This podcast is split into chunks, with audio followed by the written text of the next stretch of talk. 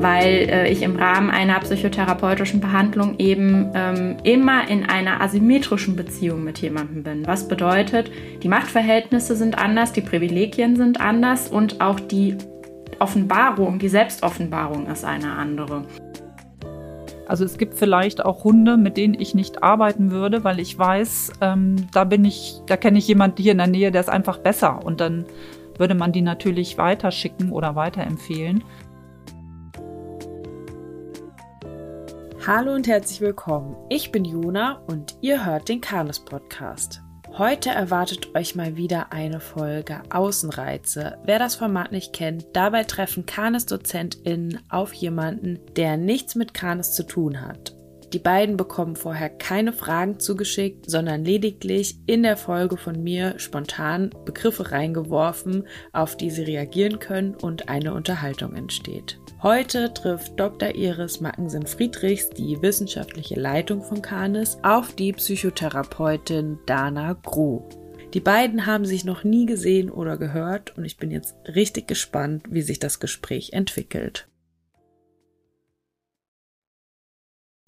Ja, hallo Iris, schön, dass du wieder im Podcast zu Gast bist. Ja, hallo Jona, danke, ich freue mich auch. Wir wollen gleich unsere Gästin dazu holen, die Dana. Und hast du irgendwelche Erwartungen an heute? Ihr kennt euch ja gar nicht. Äh, du weißt gar nicht so richtig, wer jetzt auf dich zukommt. Ähm, aber hast du irgendwelche Vorstellungen, die du mit ins Gespräch nimmst? So tatsächlich gar nicht. Ich bin total gespannt. Ich freue mich drauf und hoffe einfach, ja, dass wir ein schönes Gespräch miteinander haben. Aber da bin ich mir auch ganz sicher. Dann hole ich sie mal dazu. Wir warten mal, dass sie reinkommt in unser Zoom-Meeting. Hallo Dana, schön, dass du da bist. Hallo Jona. Hallo Iris. Hallo Dana, schön dich zu sehen und zu hören. Ja, ebenso. Hallo. Oder aus welcher Situation kommst du gerade in dieses Meeting rein? Aus meinem Lieblingstag würde ich fast sagen, dem Mittwoch, weil der ist mein freier Tag. Ich habe eine luxuriöse Vier-Tage-Woche. Genau, kann mich mittwochs immer mit ganz vielen schönen Sachen wie Podcastaufnahmen beschäftigen. Und ähm, war aber eben gerade tatsächlich nochmal im Garten mit meiner Hündin, der Minu, longieren. Das hat total viel Spaß gerade nochmal gemacht. Vier Tage Woche heißt, die anderen Tage bist du in der Praxis oder Genau, die anderen Tage bin ich in der Praxis und an den Wochenenden ja auch häufiger mal als Dozentin unterwegs und deswegen da ist der freie Mittwoch mir ganz heilig und lieb. Ja, verstehe. Wir starten mit einer Entweder-Oder-Runde. Das heißt, ihr müsst euch sehr spontan aus dem Bauch heraus entscheiden, könnt damit ein bisschen warm werden. Ich sag Begriffe oder Sätze und ihr sagt entweder das oder das. Cool. Okay. Entweder Fragen stellen oder Antworten geben. Fragen stellen. Gut, dann gebe ich die Antworten. okay. Nie wieder eine Studie lesen oder nie wieder einen Roman. Das geht nicht. also wenn ich wirklich müsste, dann würde ich lieber nie wieder eine Studie lesen. Aber es fällt mir auch sehr schwer. Ja. Also das ist wirklich eine fiese Entscheidung. Also ich glaube, ohne Studien geht es dann irgendwann nicht mehr. Aber Roman, also das könnt ihr mir auch nicht wegnehmen. ich wusste, dass es schwer wird. Fühle ich. Ja, fies. Wer hat sich das denn ausgedacht? Hütehund oder Jagdhund? Jagdhund. Hütehund. Lieber eine Stunde Sendezeit um 20.15 Uhr im ZDF, um über ein Thema eurer Wahl aufzuklären, oder ein Gespräch, in dem ihr als Expertin beraten könntet, ähm, also Politikerinnen beraten könntet, die genau für diesen Bereich zuständig sind und vielleicht auch ein bisschen beeinflussen könntet. Hm. Politiker beraten. Politiker und Politikerinnen beraten, auf jeden Fall, ja. Okay, hätte ich nicht gedacht. ja, ich, ich bin nicht so diejenige, die dann unbedingt die Bühne da selber bräuchte, sondern ich würde mich total freuen, andere Menschen stark zu machen, damit die da auch kollektiv coole Entscheidungen treffen können. Mhm. Genau. Wer weiß, ob die uns überhaupt im ZDF sehen wollen oder sonst wo. ja, ich musste gerade so ein bisschen an die ähm, äh, Joko und Klaas Variante denken. Das sind ja zwei, die auf ähm, Pro7 immer wieder die Show auch abgeben, wenn sie gegen ihren Sender mhm. gewinnen und dann für so ein Thema den Raum schaffen. Und das wiederum fände ich total cool. Also wenn ich da so für ein paar Sekunden was beitragen kann, gerne, aber ich würde nicht gerne 20 Minuten alleine da stehen. Mhm. Verstehe. Wertschätzung oder Wohlwollen? Beides. Das tut mir leid. Oh, das finde ich auch ganz, ganz schwer. Uiuiuiui. Auch beides. Also ich finde allerdings auch, dass das eine ohne das andere vielleicht auch gar nicht geht. Also mhm. ich, ich, ich könnte mir gar nicht vorstellen, gegenüber jemandem wertschätzend zu sein, ohne auch wohlwollend zu sein und würde auch ein Wohlwollen spüren, wenn ich eine Wertschätzung bekomme. Also ja, finde ich sehr schwer. Schätzt man bei einer Wertschätzung den Wert von jemand anderem? Es kann auch einfach sein, dass ich den respektiere oder akzeptiere. Ich muss es nicht unbedingt ähm, aufwerten oder irgendwie so was, was Besonderes äh, dastehen lassen, sondern ich finde, es würde auch reichen, wenn ich das anerkenne. Mhm. Mhm. Wertschätzend ist für mich der respektvolle Umgang und da gehört für mich das Wohlwollende tatsächlich mit rein. Also mhm. Dann bin ich bei Dana. Das eine geht nicht ohne das andere. Ja, würde ich auch sagen. Ihr seid nicht so gut in dem Spiel. Nein, wir verbünden uns jetzt gegen dich. okay, letzte Entscheidung. Dopamin oder Adrenalin? Dopamin. Dopamin. Warum? Ähm, weil ich Adrenalin ein bisschen mehr mit Stress in Verbindung setze, also mit einem zu hohen Stresspegel und Dopamin finde ich ganz gut. Also wenn es in einem für mich guten Level ist, dass ich motiviert bin, Sachen anzupacken und das körpereigene Belohnungssystem wird angetickert. Also das finde ich fürs Wohlfühlen ganz gut. Mhm. Und ich habe so geantwortet, weil ich finde, dass Situationen, in denen beides auftritt, auch angenehm sein können. So die berühmten Adrenalin-Junkies, Achterbahnfahrer ähm, oder Leute, die gerne irgendwie aus dem Flugzeug springen oder so mit Fallschirm, die haben immer beides. Die haben ja den, den Glücksrausch dabei, den Kick sozusagen, aber halt auch das bisschen mehr durch das Adrenalin. Aber rein Adrenalin finde ich auch sehr anstrengend. Mhm. Okay. Gut, dann kommen wir zu den Begriffen. Euer erster Begriff ist eigene Grenzen in der Arbeit. Soll ich starten oder? Ja, gerne. Ja. Ähm, bei mir sind also einmal beim Hund Grenzen gesetzt, also wo ich dann gucke, was kann der Hund aushalten, meinetwegen an Frustration oder kann der noch eine Wiederholung von einer Übung schaffen? Was ist noch fair, wenn ein Hund schon irgendwie 13 Jahre alt ist und soll jetzt noch lernen, nicht dem Wild hinterher zu laufen? Also da sind so Grenzen, wo ich gucken würde, was geht noch, was geht nicht mehr. Also auch hier wieder ähm, so, dass es für den Hund äh, Lebensqualität steigernd ist insgesamt. Und beim Menschen muss ich gucken, und das ist ja gut, dass Dana da ist, ähm, inwieweit ich auch in den psychologischen Bereich reingehe. Ich bin zwar zum Teil auch ausgebildet, aber ich bin weder Psychologin noch Psychiaterin, habe halt diese Ausbildung für traumazentrierte Fachberatung und Pädagogik und habe den Heilpraktiker begrenzt auf das Gebiet der Psychotherapie. Aber trotzdem sind da Grenzen. Ich will und darf nicht in die Therapie. Und da muss ich gucken, das geht manchmal schneller, als einem das lieb ist, weil man aus Versehen irgendwas angesprochen hat. Und dann muss man echt aufpassen, dass man bei seinen Leisten bleibt und nicht meint, da ähm, therapeutisch wirksam zu werden. Voll gut. Ähm, also für mich ist Grenze auch in zwei Bereichen ganz wichtig. Das eine ist, oder in mehreren sogar noch, ich, ich fange einfach mal an. Das eine ist, dass ich ähm, als Mensch Grenzen habe. Also, dass ich in meiner Rolle als Psychotherapeutin zum einen Grenzen habe, die sind definiert durch eine Berufsordnung, die sind definiert dadurch, dass ich äh, Psychologie studiert habe und nicht Medizin. Also zum Beispiel bestimmte Sachen nicht, ich darf nichts verschreiben und ich darf auch nicht krank schreiben und ähnliches. Aber natürlich auch als Mensch habe ich Grenzen. Das heißt also, mir kann es an einem Tag mal nicht gut gehen oder ich kann an einem Tag mit einem Thema nichts anfangen oder ich bin nicht gut genug weitergebildet, ausgebildet, um in einem bestimmten Bereich etwas mit jemandem erarbeiten zu können. Und ähm, gleichzeitig gilt das natürlich nicht nur beruflich, sondern auch privat. Ich muss also als Mensch immer sehr gut auf mich achten in einem Beruf und eben auch in meiner professionellen Rolle.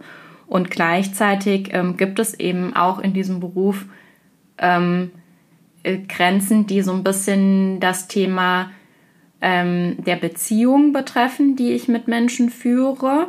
Also nicht nur mal die fachliche Kompetenz, sondern auch die Beziehungskompetenz. Also ich ähm, habe so ein paar ja, Gebote sozusagen, an die ich mich halte. Das heißt, ich versuche möglichst ähm, gleich zu behandeln, nicht zu diskriminieren, neutral auf Sachen zu gucken, jetzt das nicht zu bewerten in dem Sinne, dass ich den, den einen, die eine Vorliebe des einen und äh, der Vorliebe des anderen ähm, irgendwie bevorzuge oder ähnliches oder eine kulturelle Zugehörigkeit oder oder oder. Aber auf der anderen Seite auch, dass ich einen Abstand zu Menschen wahre, indem ich nicht deren Freundin oder Familienmitglied oder äh, in irgendeiner Art vielleicht auch romantische Beziehungspartnerin werden kann, weil äh, ich im Rahmen einer psychotherapeutischen Behandlung eben ähm, immer in einer asymmetrischen Beziehung mit jemandem bin. Was bedeutet, die Machtverhältnisse sind anders, die Privilegien sind anders und auch die Offenbarung, die Selbstoffenbarung ist eine andere. Das heißt, ich muss mir eigentlich parallel in meiner Arbeit ständig ganz vieler Grenzen bewusst sein und die auch immer wieder reflektieren und besprechen. Also das ist kein Thema, was nur ich habe, sondern was ich auch immer wieder mit den Menschen, mit denen ich arbeite, besprechen muss und auch möchte, weil das eine ganz besondere Beziehung ist, die sonst nirgendwo stattfindet. Ich, was ich, woran ich auch gerade noch denken musste, ist, dass es ja gar nicht selten vorkommt, dass der Hund in meinen Therapiesitzungen Thema ist und ich auch da eine Grenze immer wieder habe, weil ich selber Hundehalterin bin und in der Richtung natürlich auch meine eigenen Fantasien und Ideen darüber, was zum Beispiel Hunde betrifft. Aber ich halt Kompetenzgrenzen jetzt da hätte, zum Beispiel zu sagen, ja, das macht man jetzt so und so. Auch selbst wenn ich Verhaltenstherapeutin bin und bestimmte Lerntheorien anwenden könnte, heißt das nicht, dass das meine Expertise ist. Hm. Genau. Und wo du das so sagst, jeder hat auch so, du hast es ja auch genannt, diese persönlichen Grenzen. Also es gibt vielleicht auch Hunde, mit denen ich nicht arbeiten würde, weil ich weiß, ähm, da bin ich, da kenne ich jemanden hier in der Nähe, der ist einfach besser. Und dann würde man die natürlich weiterschicken oder weiterempfehlen. Und das andere auch, ähm, ich habe also auch persönliche Grenzen in dem Rahmen, wenn jemand dreimal nicht gekommen ist, ohne abzusagen, ähm, dann arbeite ich mit den Menschen nicht weiter. Oder wenn jemand alkoholisiert kommen würde, das hatte ich Gott sei Dank noch nicht, aber das wäre für mich auch eine Grenze, wo ich sagen würde, so arbeiten wir nicht. Also da sind dann auch noch neben den professionellen oder vielleicht sind das auch professionelle Grenzen, dann auch noch persönlichen, in welchem Arbeitsrahmen man dann auch arbeitet. Genau, da sind wir ja auch wieder bei der Wertschätzung. Mhm. Also, dass es ja auch eine gegenseitige Wertschätzung braucht und es vielleicht ja auch wichtig ist, dass wir uns wertgeschätzt fühlen in unserer Rolle. Ja, auch wenn ja. das sicherlich äh, zum Beispiel bei mir schon mal vorkommen kann, dass da jemand alkoholisiert sitzt und ich mhm. dann zum Beispiel eher da sitze und sage, ich bin ganz froh, dass sie trotzdem in die Sitzung gekommen sind, weil jetzt können wir darüber reden und das ist jetzt ja. ihr Thema. Aber das ist ja. ja. auch das Thema meines Berufs, wohingehend es, glaube ich, im Hundetraining eine interessante Situation sicherlich sein könnte, aber absolut außerhalb dessen, was jetzt da machbar wäre. Ne? Schuster, bleib bei deinen Leisten ja, in die Richtung hatte ich ja eben schon was gesagt, dass auch wenn es einen noch so sehr verleitet, dass man doch weiß, was man kann, was für mich auch so ja, dass man wirklich das macht, was man meint zu können, wofür man ausgebildet ist. Ich hatte gerade am Wochenende ein Seminar im Rahmen der Mentrail-Trainer-Ausbildung, da haben wir viel drüber gesprochen. Es kann sein, dass bei einem Team, beim Kundenteam Mensch-Hund, dass ein Mensch vielleicht irgendetwas nicht umsetzen kann, weil er Angst hat, dass der Hund das und das macht. Und ähm, wenn das wäre, würde ich vielleicht auch sagen, das ist jetzt hier nicht der Rahmen. Dazu müsstest du in die Einzelberatung, entweder zu mir oder irgendjemand anderen. Und dann kann es sein, dass in einer Einzelberatung noch ein ganz anderes Thema aufploppt, ähm, wo ich dann auch wieder sagen würde, nee, da ist jetzt eine Grenze, da müsstest du dir vielleicht ähm, therapeutische Hilfe suchen. Und das finde ich ganz wichtig. Ich finde es nicht schlimm, wenn jemand sagt, das kann ich nicht. Im Gegenteil, ich finde das genau richtig, sondern ähm, dass man genau weiß, das kann ich oder auch das macht mir auch Spaß und das kann ich nicht oder das möchte ich nicht machen und das ähm, leite ich weiter. Und ich glaube, ähm, auf Dauer fährt man damit besser, als wenn man immer sagt, ich kann alles. Total. Also das ist ja auch das, was ich gerade meinte, auch mit den Grenzen oder wo wir auch an dem Punkt schon waren.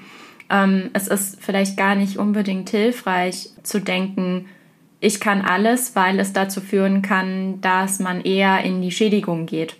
Also, dass es dem anderen gar nicht mehr nützt. Ne? Und das ist ja letzten Endes auch eine Rollenbeschreibung ähm, vielleicht, die wir gerne von uns hätten in unseren jeweiligen Berufen, dass wir eigentlich ja nützen wollen und nicht schaden. Und gleichzeitig habe ich gerade auch so daran gedacht, dass mir immer so ein ganz großes Anliegen in meinem Beruf ist, interdisziplinär zu arbeiten und ich deswegen super gerne einfach so Listen vor mir habe mit Leuten, bei denen ich weiß, da kann ich anrufen, da kann ich jemanden hinüberweisen, da kann ich irgendwie sagen, hier, das ist äh, genau was für dich, das ist dein Thema und das ist jetzt nicht nur innerhalb der verschiedenen therapeutischen Verfahren, sondern auch in der sozialen Arbeit, äh, bei den Ärzten, aber vielleicht halt auch bei der Beratung, beim Coaching und so weiter. Also wo ich halt ganz genau weiß, da kenne ich Leute, die sind gut, da kann ich jemanden hinschicken.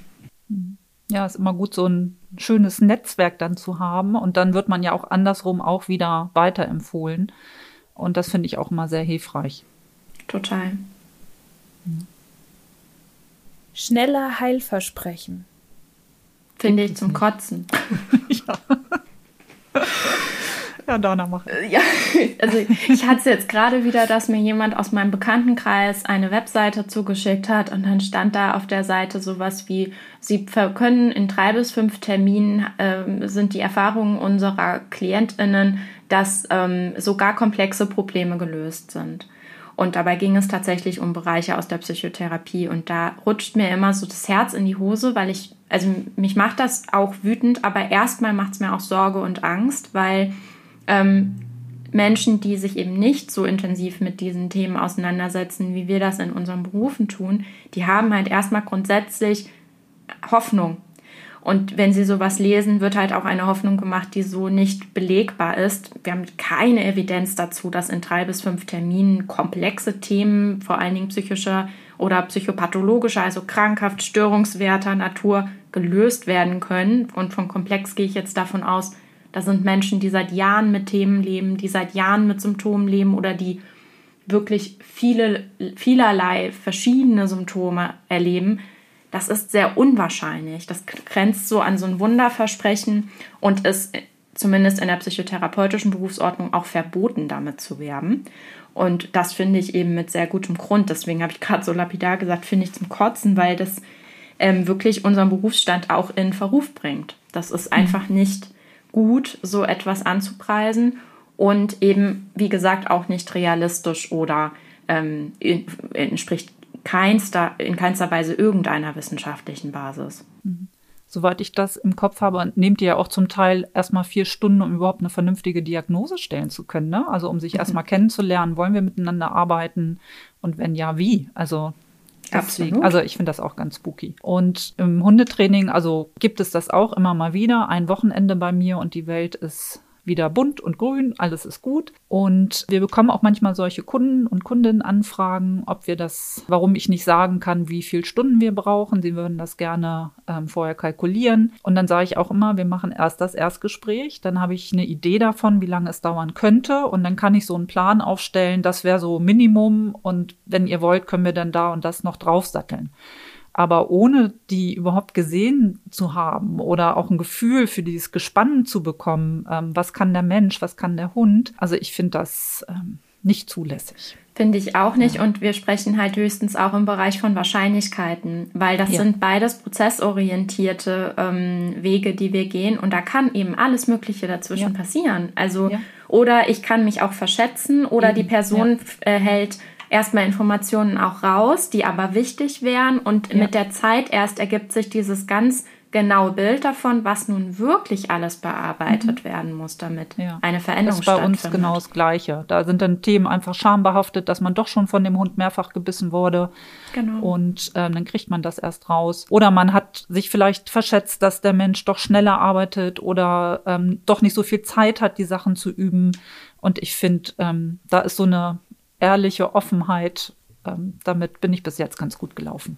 Ja, oder eben es passiert dann sowas, wie wir das alle 2020 erlebt haben. Man ist in irgendeinem Prozess ja. und schack passiert eine Pandemie. Also es gibt eben so viele unvorhersehbare Sachen im Leben, die ähm, eben ein Versprechen nicht möglich machen. Und das war ja auch der Punkt. Ja, genau. Coaching-Szene. Da muss ich nachfragen, was du damit meinst ähm, also ich kann es ja vielleicht einmal definieren, so wie ich definieren würde, so in der Abgrenzung zur Psychotherapie. Also unter Coaching ist ja erstmal so ein Sammelbegriff gemeint, der ganz viele verschiedene Beratungsleistungen betrifft. Ähm, das Problem ist, dass sowohl der Begriff Coaching als auch der Begriff Coach oder Coachin in, in Deutschland eben nicht geschützt ist und dementsprechend sich jeder Mensch erstmal so nennen kann, mit oder ohne Zertifikat, solange er eine Beratungsleistung in irgendeiner Art und Weise anbietet. Und die Coaching-Szene ist auch ein bisschen ein ähm, Sammelbegriff geworden, wenn man ihn negativ auslegt, als eine Szene, die insbesondere eben mit Heilversprechen, aber teilweise eben auch mit sehr dubiosen teilweise spiritualitätsnahen Methoden arbeitet. Also andere Begriffe, die damit vielleicht so in Verbindung stehen, sind so Sachen wie toxische Positivität oder äh, äh, dieses, dieses, ähm, wie heißt das, äh, nicht das Mentalisieren, das ist was anderes. Jetzt habe ich es gerade nicht. Ja, manifestieren. manifestieren. Das Manifestieren von ähm, ähm, ne, bestimmten Veränderungen im Leben und eben das, äh, die, die, der Gedanke auch, solange ich genug investiere in eine äh, Sache, dann habe ich auch das Anrecht und auch die die die die hundertprozentige Chance darauf, dass äh, das Resultat ein für mich gewinnbringendes sein wird. Und ja, also ich kann zur Coaching-Szene, glaube ich, nicht mehr so viel sagen, was in dem Bereich nicht schon gesagt wurde, außer dass ich die Meinung vieler Menschen teile, dass da super differenziert geguckt werden muss, wer nennt sich Coach, wer sitzt da vor mir, welcher hat die Person eine fundierte Ausbildung und arbeitet die Person eben mit solchen eher unwissenschaftlichen, dubiosen ähm, und teilweise auch Verantwortung auf die Person komplett schiebenden Methoden. Ne? Also solange du dich da 100% reinhängst, äh, klappt das schon. Und wenn du das nicht machst, dann sehen wir das am Ergebnis, weil dann hat es nicht geklappt. Das ist so eine Überlegung, die da immer wieder auftritt und die mich, ja, die mich als Mensch, der eben weiß, wie die Psyche äh, äh, doch teilweise auch Dinge erschweren kann, immer wieder peinigt. Hm.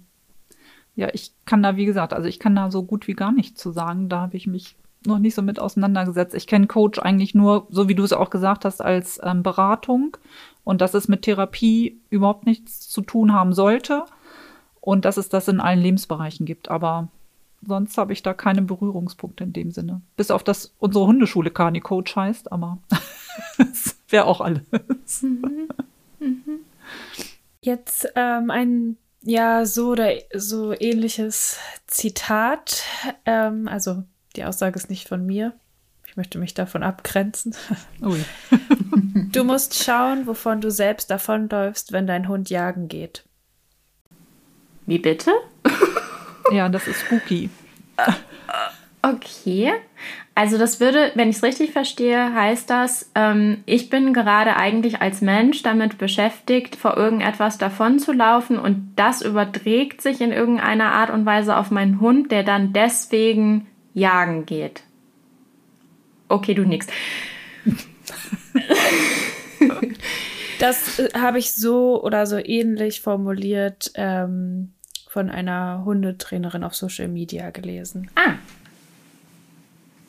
Okay. Ja, also Iris ich, mich würde jetzt einfach erstmal interessieren, Jagdverhalten, da bist du ja dann wahrscheinlich mhm. auch äh, ganz gut darin, das mal zu definieren, um zu gucken, ob da irgendwas dran ist. Also kann ein Jagdverhalten in einem Hund motiviert dadurch sein, dass der Mensch irgendeine Übertragung. Also Jagdverhalten ist ja erstmal nur das reine Beutefangverhalten und viele von uns Hundehalter und drinnen haben vielleicht das Problem, dass sie einen Hund haben, der gerne mal jagen geht. Ähm, und in erster Linie ist es meistens Genetik gekoppelt an bestimmten Lernprozessen. Dann im richtigen Moment hat Mensch nicht aufgepasst, konnte nicht mehr zurückrufen. Und wenn der Hund ein paar Mal die tolle Erfahrung gemacht hat, gibt es halt einige, die möchten das auch immer wieder haben. Ich kann mir jetzt, also um da irgendwie eine Brücke zu schlagen, wirklich nur vorstellen, dass ein Mensch wirklich so eine Spannung in sich hat, dass ähm, ein Hund lieber irgendwas anderes macht, als beim Menschen zu bleiben. Und da wäre dann Jagen eine Möglichkeit, aber das zu generalisieren, also das macht für mich überhaupt keinen Sinn. Und ich finde das schon sehr weit hergeholt, was ich da gerade angebracht habe. Also da wäre ich schon sehr vorsichtig mit. Also ich sehe da erstmal so nicht den großen Zusammenhang. Ja, also ich, ich glaube, ich kann da gar nicht mehr so viel zu beitragen, weil ich, ähm, für mich macht es aus dem Wissen, was ich eben über, ähm, über die, die, die Psyche des Menschen habe und inwieweit die sich auf Hunde auswirken kann, also ähm, ergibt, ergibt es keinen Sinn.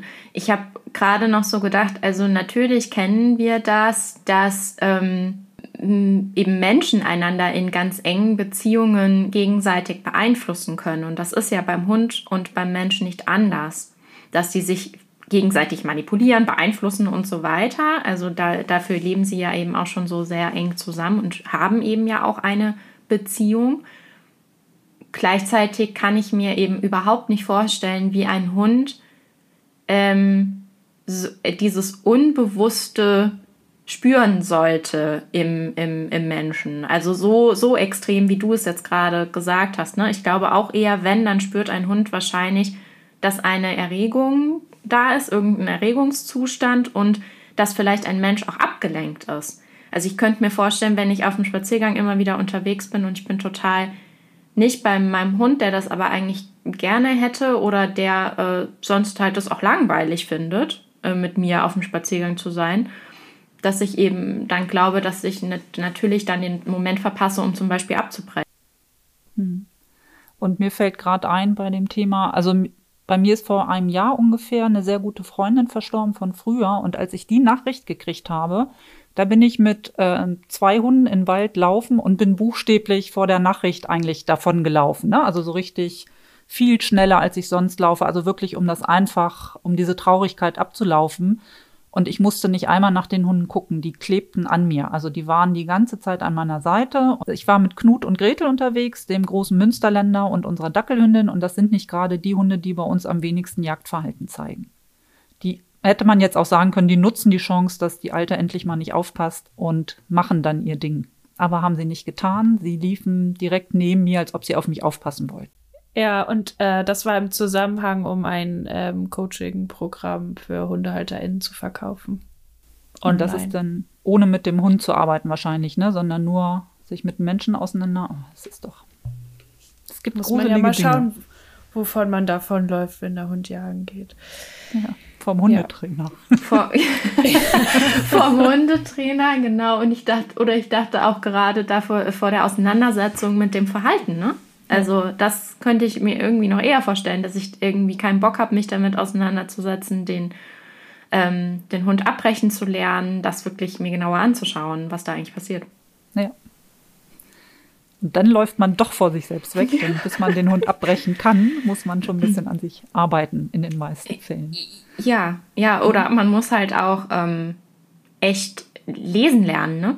Ja. Also ich weiß noch, wie ich Minu lesen lernen musste. Ähm, äh, und ich habe auch, also auch bei anderen Sachen, ich, wir haben auch so ein Stoppsignal mal aufgebaut und dann habe ich immer nicht verstanden, hä, aber ich soll sie doch dann und dann an der Stelle belohnen. Also das war irgendwie so eine, so eine, so ein Aufbau, wie ich den mitbekommen hatte. Und es hat einfach nicht funktioniert. Und dann mhm. habe ich sie an der Stelle belohnt, wo ich gemerkt habe, jetzt ist sie aufmerksam für eine Belohnung. Ja. Und auf einmal machte es so Klick bei ihr. Und dann ja. saß das Stoppsignal. Das ist manchmal so ja. interessant, ne, wenn man die nicht beobachtet, sondern es so nach Schema F macht. Ja, genau. Ohne zu gucken, wen habe ich denn vor mir. Genau. ja. Kundin bzw. Klientin-Beziehung. Mhm. Mhm finde ja. ich sehr wichtig. Also es sollte eine tragfähige Beziehung sein. Und da kommen wir wieder zu dem, was wir vorhin hatten, das Respektvolle, das Wertschätzende. Den dritten Begriff habe ich vergessen. Und ähm, dass man, also ich finde, das entsteht manchmal auch zum Teil schon beim guten Tag sagen, dass man merkt, das läuft oder läuft nicht. Und wenn ich eine wertschätzende, eine tragfähige Beziehung habe, dann kann ich auch ähm, bisschen ehrlicher sein, als man es vielleicht sonst in den ersten paar Minuten sonst schon machen würde. Und ähm, das brauche ich beim Hundetraining, weil ich ja auch, ich arbeite auch am Menschen. Ich mhm. gehe nicht in das Therapeutische rein, mhm. aber ich gehe auch rein an den Menschen und frage, oder es geht darum, wie weit sind die vom Hund auch abgegrenzt, wie weit dreht sich das ganze Leben um den Hund und da mal zu gucken, kann man da ein bisschen runterfahren. Letztendlich arbeite ich an den Änderungen der Kommunikationsstrukturen, um die Beziehung Mensch-Hund möglicherweise in die eine oder andere Richtung zu lenken. Und damit Kunde, Kundin ähm, da mitzieht, brauche ich die tragfähige Beziehung, sonst ändern die das nicht. Weil es sind Sachen, da hole ich sie mit raus aus dieser Komfortzone. Und ähm, würdest du auch sagen, dass du ähm, auch manchmal Modell bist? Ja. ja. Also das ganz doll, das merke ich auch. Ähm, insbesondere dann, ich mache das nicht oft, aber wenn ich einen Hund mit in das Erstgespräch reinnehme von meinen Hunden, man wird einmal richtig durchleuchtet. Wie macht die das denn mit ihrem Hund? Ähm, wie streichelt sie den? Ähm, wann lässt sie den mal links liegen? Warum dreht sie sich jetzt nicht um und nimmt den mit? Woher weiß sie, dass der Hund jetzt von alleine mitkommt? Also das bringt teilweise wirklich ganz viel, dass ich dann auch, das mache ich dann auch gezielt, auch meine Hunde mit reinnehme und dann auch mal was dran vormache. Und dann sehen die auch, können die an meinem Hund die Körpersprache beobachten. Da fehlt ähm, das Emotionale, was sie sonst bei ihrem Hund mit haben. Und das ist oft eigentlich eine gute Sache, das mit reinzunehmen. Manchmal mhm. auch nicht. Also manchmal muss man auch mhm. aufpassen, ähm, dass man dann nicht zeigt, äh, ich kann alles, du kannst nichts. Also muss man gezielt einsetzen. Ja. Ich mache es mal so und mal so, wie ich denke, dass es passt. Und bis jetzt hat das meistens gepasst. Ja, ist häufig auch eine intuitive Entscheidung. Ne? Ja. Ja, das ist so ein bisschen ähnlich wie das mm, in psychotherapeutischen Beziehungen ist, in denen es ja auch verschiedene Grade der Selbstoffenbarung geben kann und an bestimmten Stellen gezielt auch Selbstoffenbarung eingesetzt werden kann, mhm. um dann eben auch sowas von sich zu zeigen. Ne? Ja. Aber also für mich ist eben die äh, Beziehung, die ich führe mit den Menschen, die zu mir kommen, zum einen der Raum, in dem ganz viel passieren kann, also weil viele psychische ähm, Symptome sich eben auch auf zwischenmenschliche Beziehungen auswirken und somit auch eine ähm, Erfahrung innerhalb der Gestaltung von Beziehungen haben kann. Das können wir mit wieder erleben, auch im therapeutischen mhm. Rahmen und das damit dann auch arbeiten. Manchmal geht es aber auch darum, korrigierende Erfahrungen zu machen. Also ja. manchmal bin ich der erste Mensch, der an jemanden glaubt oder der irgendwie eine andere Perspektive auf Menschen mhm. oder auf die Person reinbringt oder oder oder. Oder manchmal ähm, bin ich eben auch Modell in meinem Verhalten für bestimmte Situationen und ähm, wechsel dahingehend eben auch immer wieder etwas in den Rollen oder in den Graden dessen, wie viel da so mit reinkommt. Ich muss gerade so ein bisschen denken, das ist ein bisschen wie beim Kochen.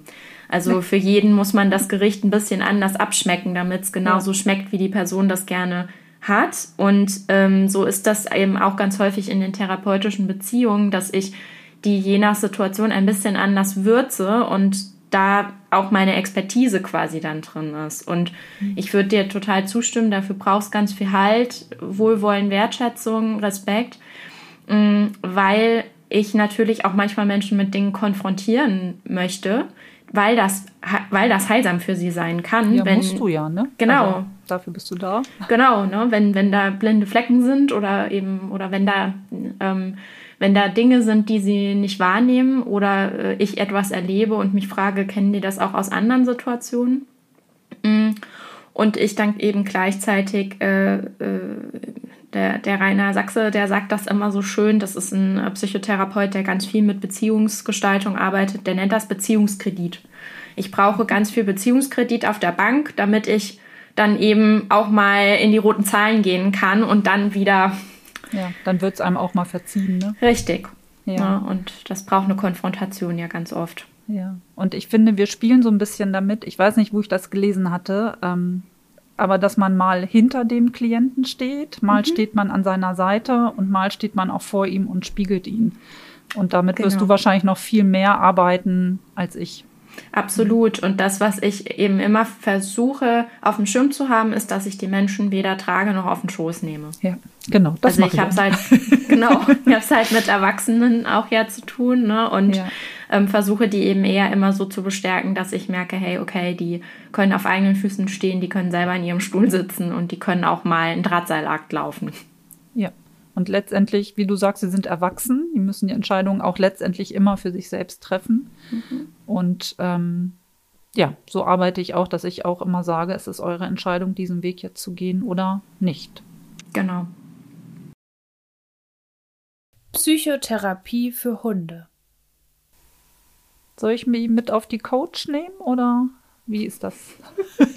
also mit ähm, Dana, vielleicht erklärst du erstmal genau, was Psychotherapie ist. Also unter einer der Psychotherapie an sich verstehen wir erstmal die Heilbehandlung einer ähm, krankheitswertigen psychischen Störung. Das bedeutet also, dass wir es mit ähm, einer Situation zu tun haben, in der ein Psychotherapeut, eine Psychotherapeutin als Expertin für Wege und Möglichkeiten, wie die Psyche genesen kann, mit einem Menschen zusammenarbeitet, der sich in einer Situation befindet, wo er merkt, okay, ähm, es liegt entweder eine Beeinträchtigung im Leben vor, eine Gefährdung vor, eine ähm, Situation vor, in der ähm, extremer Leidensdruck da ist, der eben dazu motiviert, dann auch was zu verändern.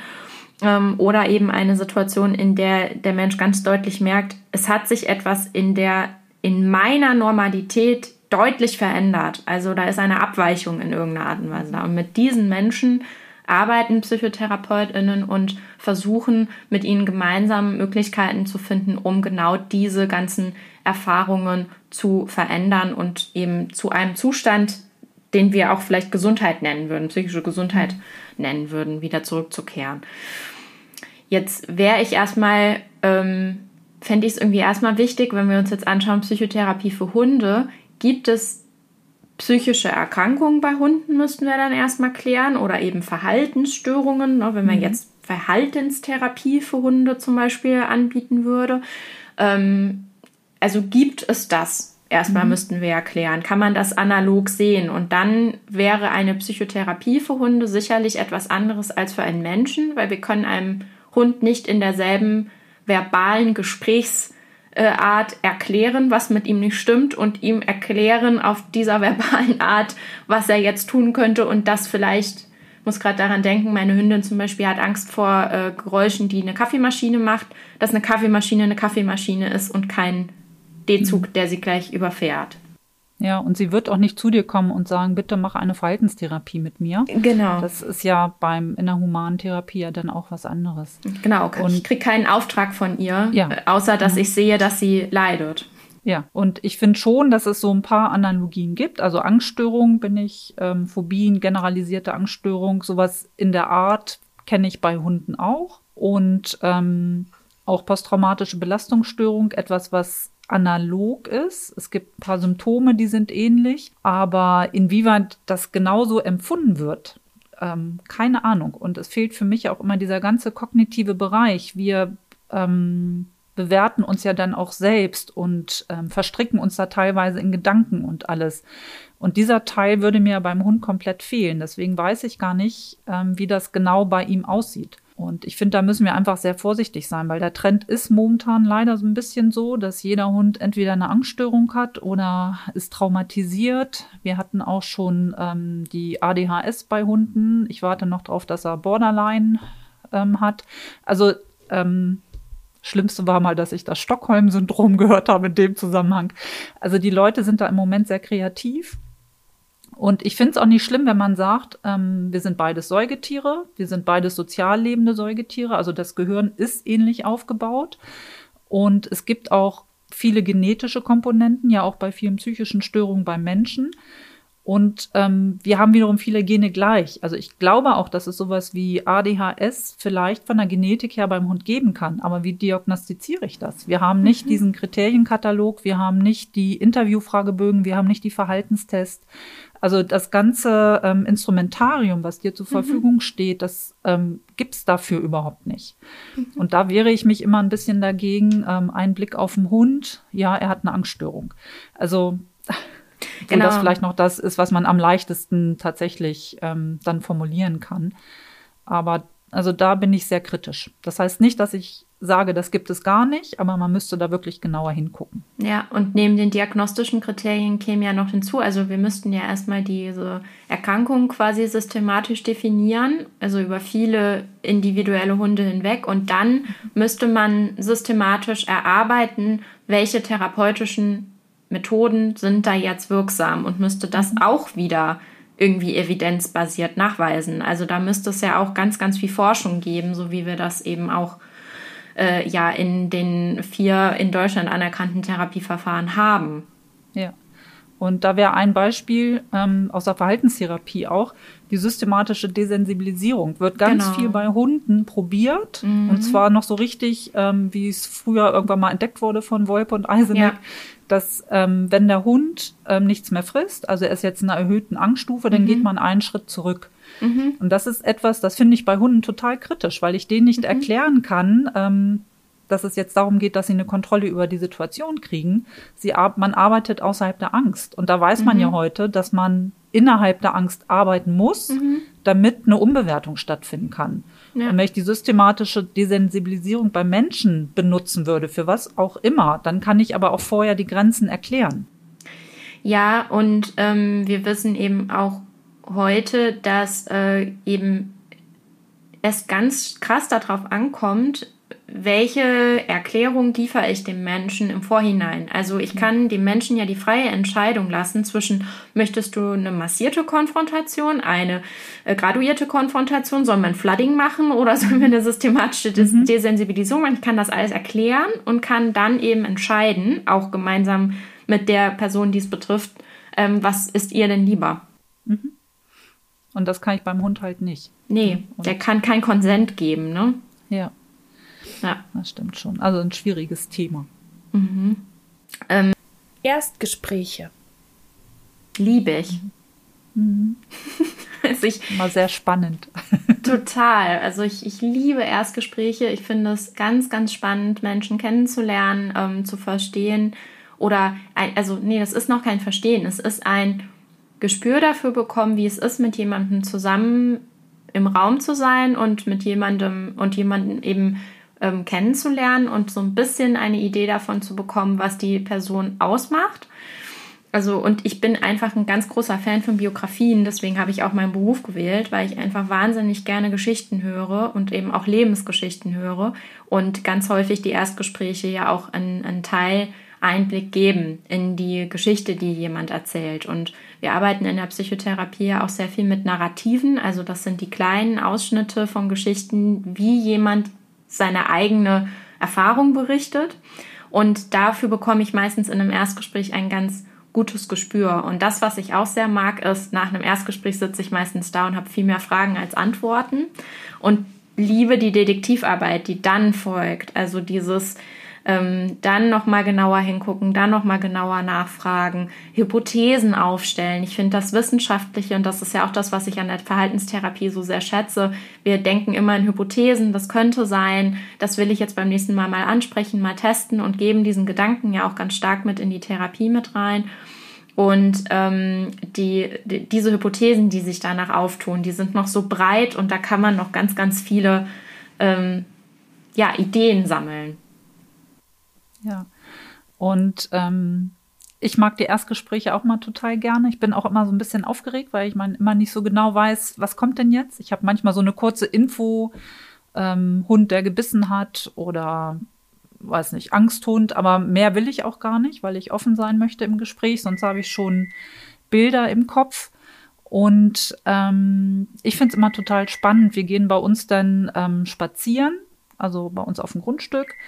Und dann sehe ich einmal, wie der Mensch sich mit seinem Hund bewegt, wie die interagieren. Ähm, gucken die mich an, wenn wir sprechen? Spricht er mehr zu seinem Hund? Ähm, also das sind immer so ganz spannende Momente, die ich dann auch gerne schon mal anspreche. Und ähm, ja, also ich finde das sehr spannend, den Menschen kennenzulernen, den Hund und die Beziehung zwischen den beiden, die Kommunikationsstrukturen und dann schon mal so eine Idee zu entwickeln, wo kann es hingehen wie können wir vorgehen. Aber es sind auch erstmal Ideen und mir geht es auch so ein bisschen wie Dana, dass ich nach dem Gespräch, wenn man so ein bisschen das sacken lässt, dann ähm, kommen noch ganz viele Gedanken. Das muss ich mir dann immer alles auch gleich aufschreiben, sonst vergesse ich das.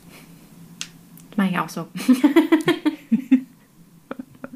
ja, vielen, vielen Dank für eure Ideen zu den Begriffen, die ich gerade reingeworfen habe. Ihr habt jetzt noch mal die Chance der Podcast-Fee dürft ihr, ihr dürft euch einen Wunsch für die Hundeszene oder auch generell für die Professionalisierung von diesen Berufsbildern, über die wir gesprochen haben, wünschen. Jeder hat einen Wunsch frei und vielleicht findet ihr sogar noch einen dritten Wunsch, den ihr zusammen habt. Ich hätte so viele Wünsche, muss ich mich entscheiden? Ja. also ähm, ich hätte, bei mir finde ich es gerade ganz schwierig, weil mir ein Wunsch für die Hundeszene einfallen würde, oder für die, die Trainerinnen und Trainer, aber mir würde jetzt auch was natürlich für die Psychotherapie einfallen. Also finde ich ganz schwierig. Ich würde gern den über die TrainerInnen wissen von dir. Ja, okay. Ähm, dann wäre es höchstwahrscheinlich, dass ich mir wünschen würde, dass ähm, das Thema Selbstfürsorge bei euch noch einen viel größeren Raum einnehmen darf, weil ich immer mal wieder in Kontakt bin mit Menschen, die in der Hundeszene arbeiten und ganz viel höre von Schwierigkeiten, sich abzugrenzen, Schwierigkeiten, sich Zeit für sich zu nehmen, Schwierigkeiten, Nein zu sagen, das, was Iris eingangs sagte, ich kann vielleicht mit manchen nicht arbeiten, ähm, eine eigene Haltung auch zu haben ähm, bezüglich der Menschen, mit denen man arbeiten kann, auch der Hunde, mit denen man arbeiten kann, sich das zu erlauben, sich Expertin für vielleicht einen bestimmten Bereich zu machen und so weiter. Also dieses äh, bei sich bleiben, das ist für mich, finde ich, finde ich eine sehr selbstfürsorgliche Haltung und ich habe den Eindruck, dass das, mh, mm, dass, dass davon mehr dürfte. Also ich glaube, da gibt es Einzelne, bei denen, also wenn ich mich mit denen unterhalte, merke ich das immer so, oh, cool, du hast dich schon da so ganz gefunden. Und dann sehe ich aber auch immer wieder, und das betrifft gar nicht jemanden, der lang oder kurz im Job ist, aber immer wieder Menschen, die eben das auch sehr gerne machen, weil sie einfach unfassbar gerne helfen wollen, aber das Helfen wollen nicht in ähm, nicht reflektieren und nicht die, die Grenze bei sich wahrnehmen im Sinne von, ey, ich kann nicht jedem helfen und ich kann nicht alles tun und ich äh, habe eben auch nicht in allen Bereichen die Möglichkeit, ähm, wirksam zu sein, wenn ich mich selber nicht auf dem Schirm habe. Und das, ja, das würde ich mir sehr für Trainer und Trainerinnen wünschen. Toll, vielen Dank. Ja, gerne. ähm, ich würde mir wünschen, dass die Welt der Trainer und Trainerinnen bunt sein darf, dass es eine Methodenvielfalt gibt und keine Blacklist von irgendwelchen Dingen, die man nicht darf, sondern dass ähm, die Dinge oder die Methoden eingesetzt werden können und dürfen, wenn Trainer, Trainerinnen bzw. Hundehalter, Halterinnen das können und äh, wenn es Sinn macht. Also, und dass jeder eine möglichst große Methodenvielfalt hat und dass das Hundetraining Hund und Halter, Halterin auf die Welt vorbereitet, auf eine bunte Welt und nicht auf eine rosa Wolke. Jetzt habe ich doch zwei Wünsche verpackt, aber ganz heimlich. Ist mir gar nicht aufgefallen. Gut. Kannst ja drin bleiben. Oh, aber schöne Wünsche, finde ich gut. Ja. Habt ihr noch was so ein bisschen als Fazit aus dieser Folge? Wir haben ja auch viel so darüber gesprochen, über die Kompetenzüberschreitungen in Berufen oder dieses eben bei der eigenen Kompetenz bleiben. Habt ihr da in die Richtung von unserer Thematik noch so einen Wunsch vielleicht zusammen, den man rausgeben könnte? Also vielleicht ist es tatsächlich dieses Schuster bleibt bei deinen Leisten. Mhm. Ja, genau. Und beziehungsweise sich eben auch zu trauen, dabei zu bleiben. Also ja. ich glaube, das ist ganz häufig was damit zu tun hat, dass äh, nicht, äh, es wird häufig damit verwechselt, mh, mm, schwach oder inkompetent ja. zu wirken, obwohl es eine ja. krasse Stärke ist und auch wahrscheinlich eher angstmotiviert ist, wenn man es sich nicht traut. Ne? Also, und ich würde eher sagen, ey, das ist total mutig.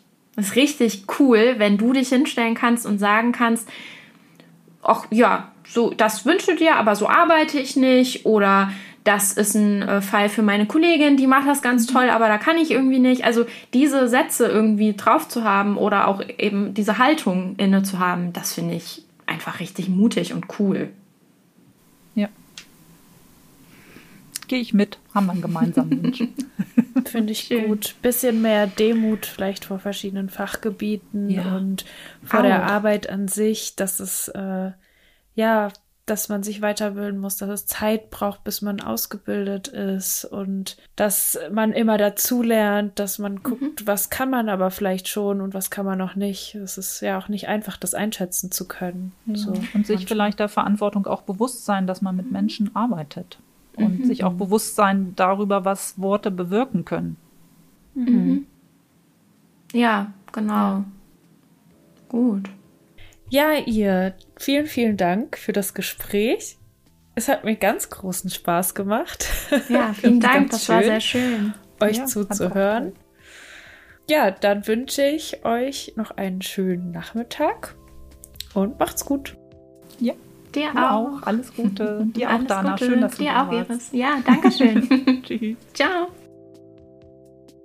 Das war sie, die Außenreize-Folge mit Dr. Iris Mackensen-Friedrichs und Dana Kroh, vielleicht auch bekannt bei vielen unter Minu and the Mind. Wenn euch das Format gefällt, dann hört euch auch gerne die letzten Außenreizen-Folgen an mit Elena alias Andershunde oder Jenny alias A Pair of Aussies. Mehr zu den Veranstaltungen von Kanes findet ihr auch auf der Homepage kanes-kynos.de und Eindrücke vom Studium, Hundewanderungen und sonstige Veranstaltungen. Da findet ihr einiges auch auf den Social Media Kanälen von Kanes auf Instagram und Facebook. Und wenn ihr auch auch mal ZuhörerInnen-Fragen zu einer Folge stellen wollt, die wir dann in der Folge besprechen, dann sammle ich diese in der Regel in meiner Story auf Instagram unter Jona und die Hunde. Bis Montag, den 5. Juni, könnt ihr mir außerdem auf Instagram noch Sprachnachrichten schicken mit Fragen an Michael Greve zum Thema Hund, Hundetraining und Hundeszene. Die sammle ich da gerade.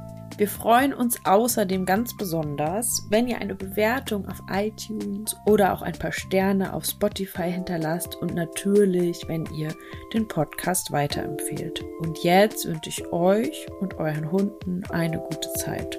Bis dahin, tschüss.